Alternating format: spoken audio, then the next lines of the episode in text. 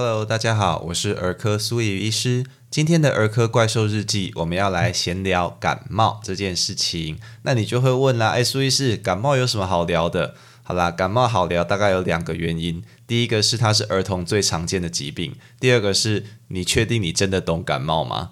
好，解读一些就是我在急诊会遇到爸妈的问题。他说，苏医师，他为什么会得到感冒？然后他是不是肠胃型感冒？啊，为什么感冒了两个月他都不会好？啊，我昨天去看过诊所，他跟我说是感冒，但是我吃了药没好，所以我今天又来看你。然后他有黄绿色的鼻涕，苏医师是不是鼻窦炎？啊，诊所说是感冒要吃抗生素，但是吃了没效，是不是有抗药性？嘿，那个最后这个问题啊，其实是吐槽点太多，多到在内心都快要翻白眼了。对，所以你确定你真的懂感冒吗？这样，所以感冒的定义，什么是感冒呢？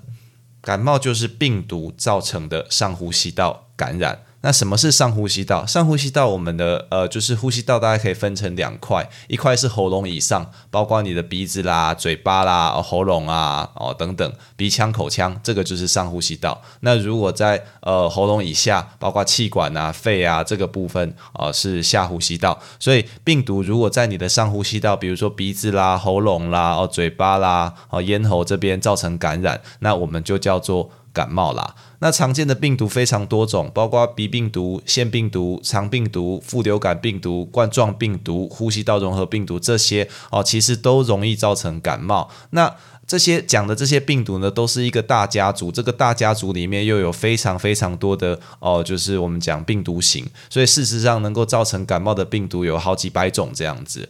那你要了解呃病毒感染的话。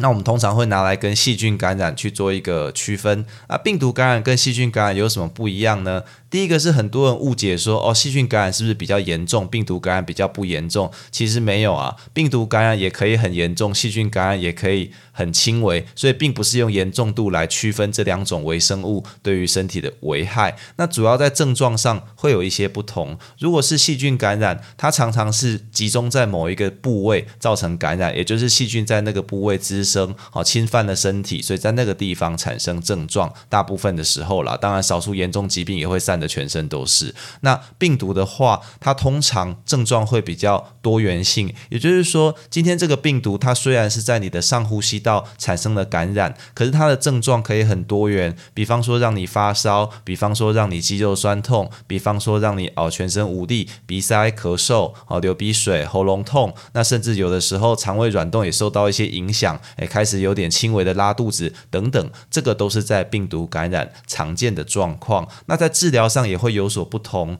如果今天是一个细菌感染，我们通常治疗就是使用抗生素啊，因为抗生素对于啊没有抗药性的那些细菌就可以很好起到效果，把这些细菌给杀死，那病症都会很快的来改善。可是大部分的病毒是没有药可以杀死病毒的，只有非常少数的病毒，比如说像流感病毒啦、疱疹病毒，我们才有一些抗病毒制剂哦，可以去抑制这些病毒的复制。不然大部分的病毒其实没有药可以。治疗它好都是靠我们身体免疫力去把它消灭，最后自己好的哦。所以你了解病毒跟细菌感染的不同跟这些基本之后，你就可以回答刚刚讲的一些问题啦。第一个是说诊所跟你说是感冒，呃，要吃抗生素，这不是有很多槽点吗？哦，那个感冒怎么吃抗生素会有效呢？那吃了没效，是不是有抗药性？你根本就不是细菌感染啊！哦，所以怎么会有效呢？那你更不用去想抗药性这个问题啦。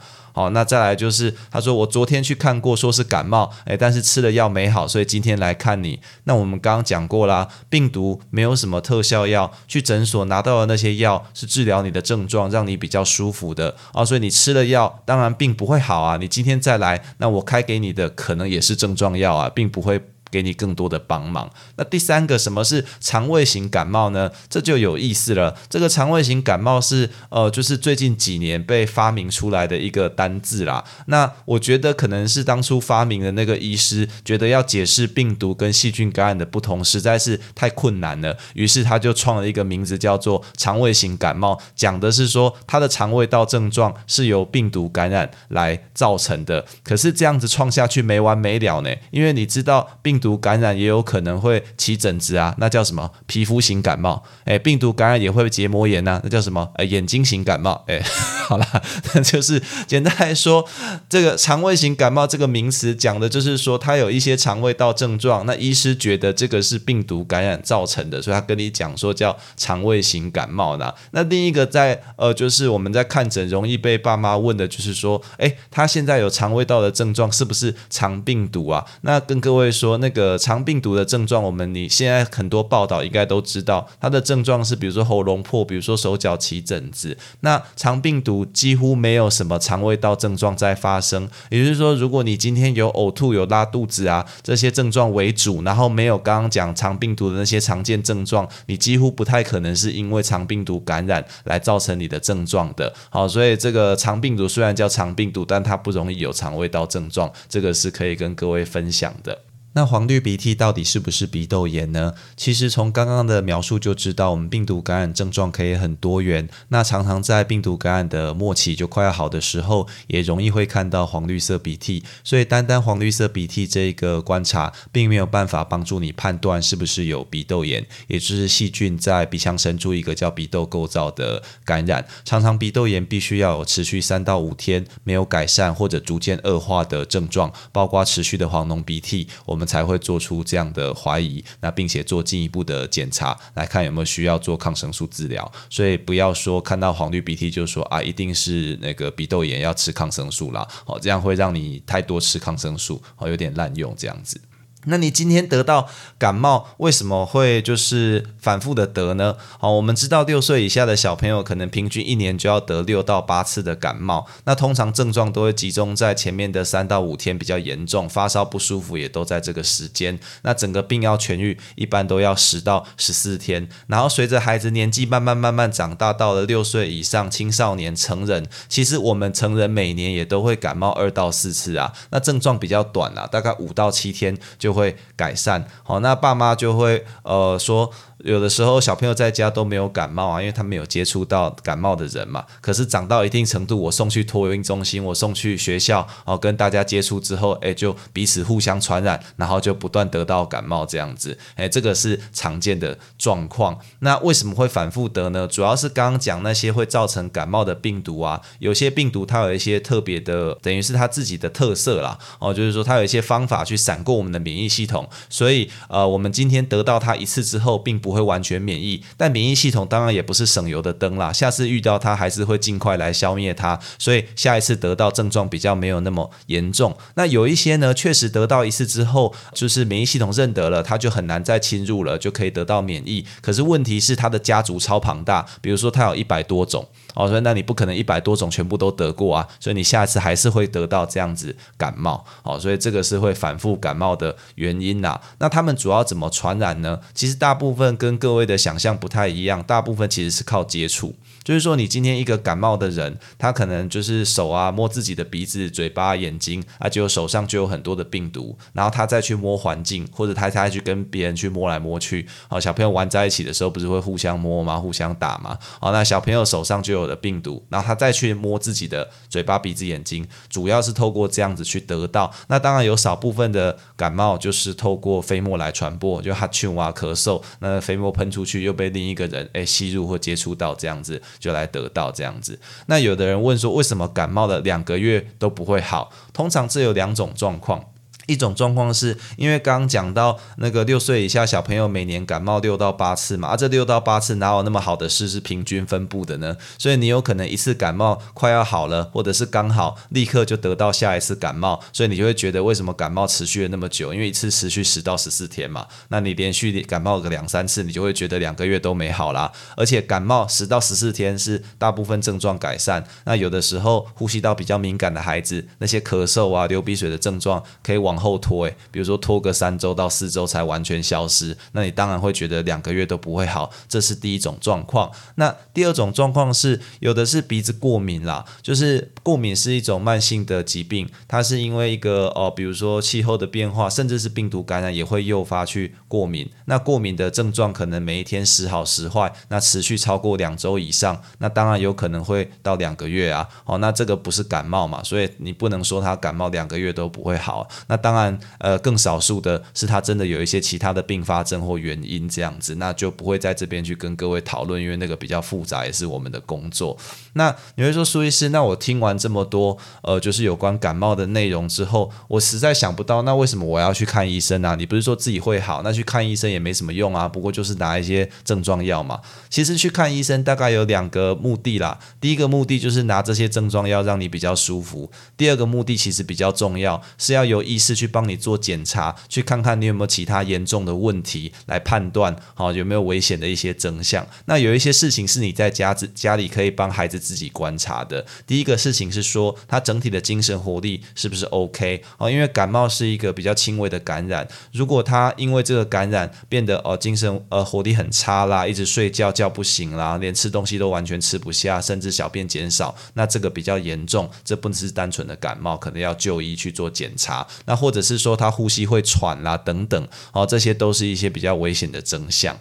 那感冒怎么去做治疗呢？刚刚讲过，其实没有药可以杀死病毒啊，所以我们主要的治疗都是叫症状治疗。那症状治疗它有一些呃核心的原则，第一个是我希望我做这个治疗不要来制造新的问题，而且我希望这个治疗是便宜好执行的，那孩子可以舒服开心。所以呃过去啊很多孩子，比如说感冒之后有很多鼻涕，就会带去耳鼻喉科或者是有的小儿科诊所现在也在做了，就是去抽鼻涕。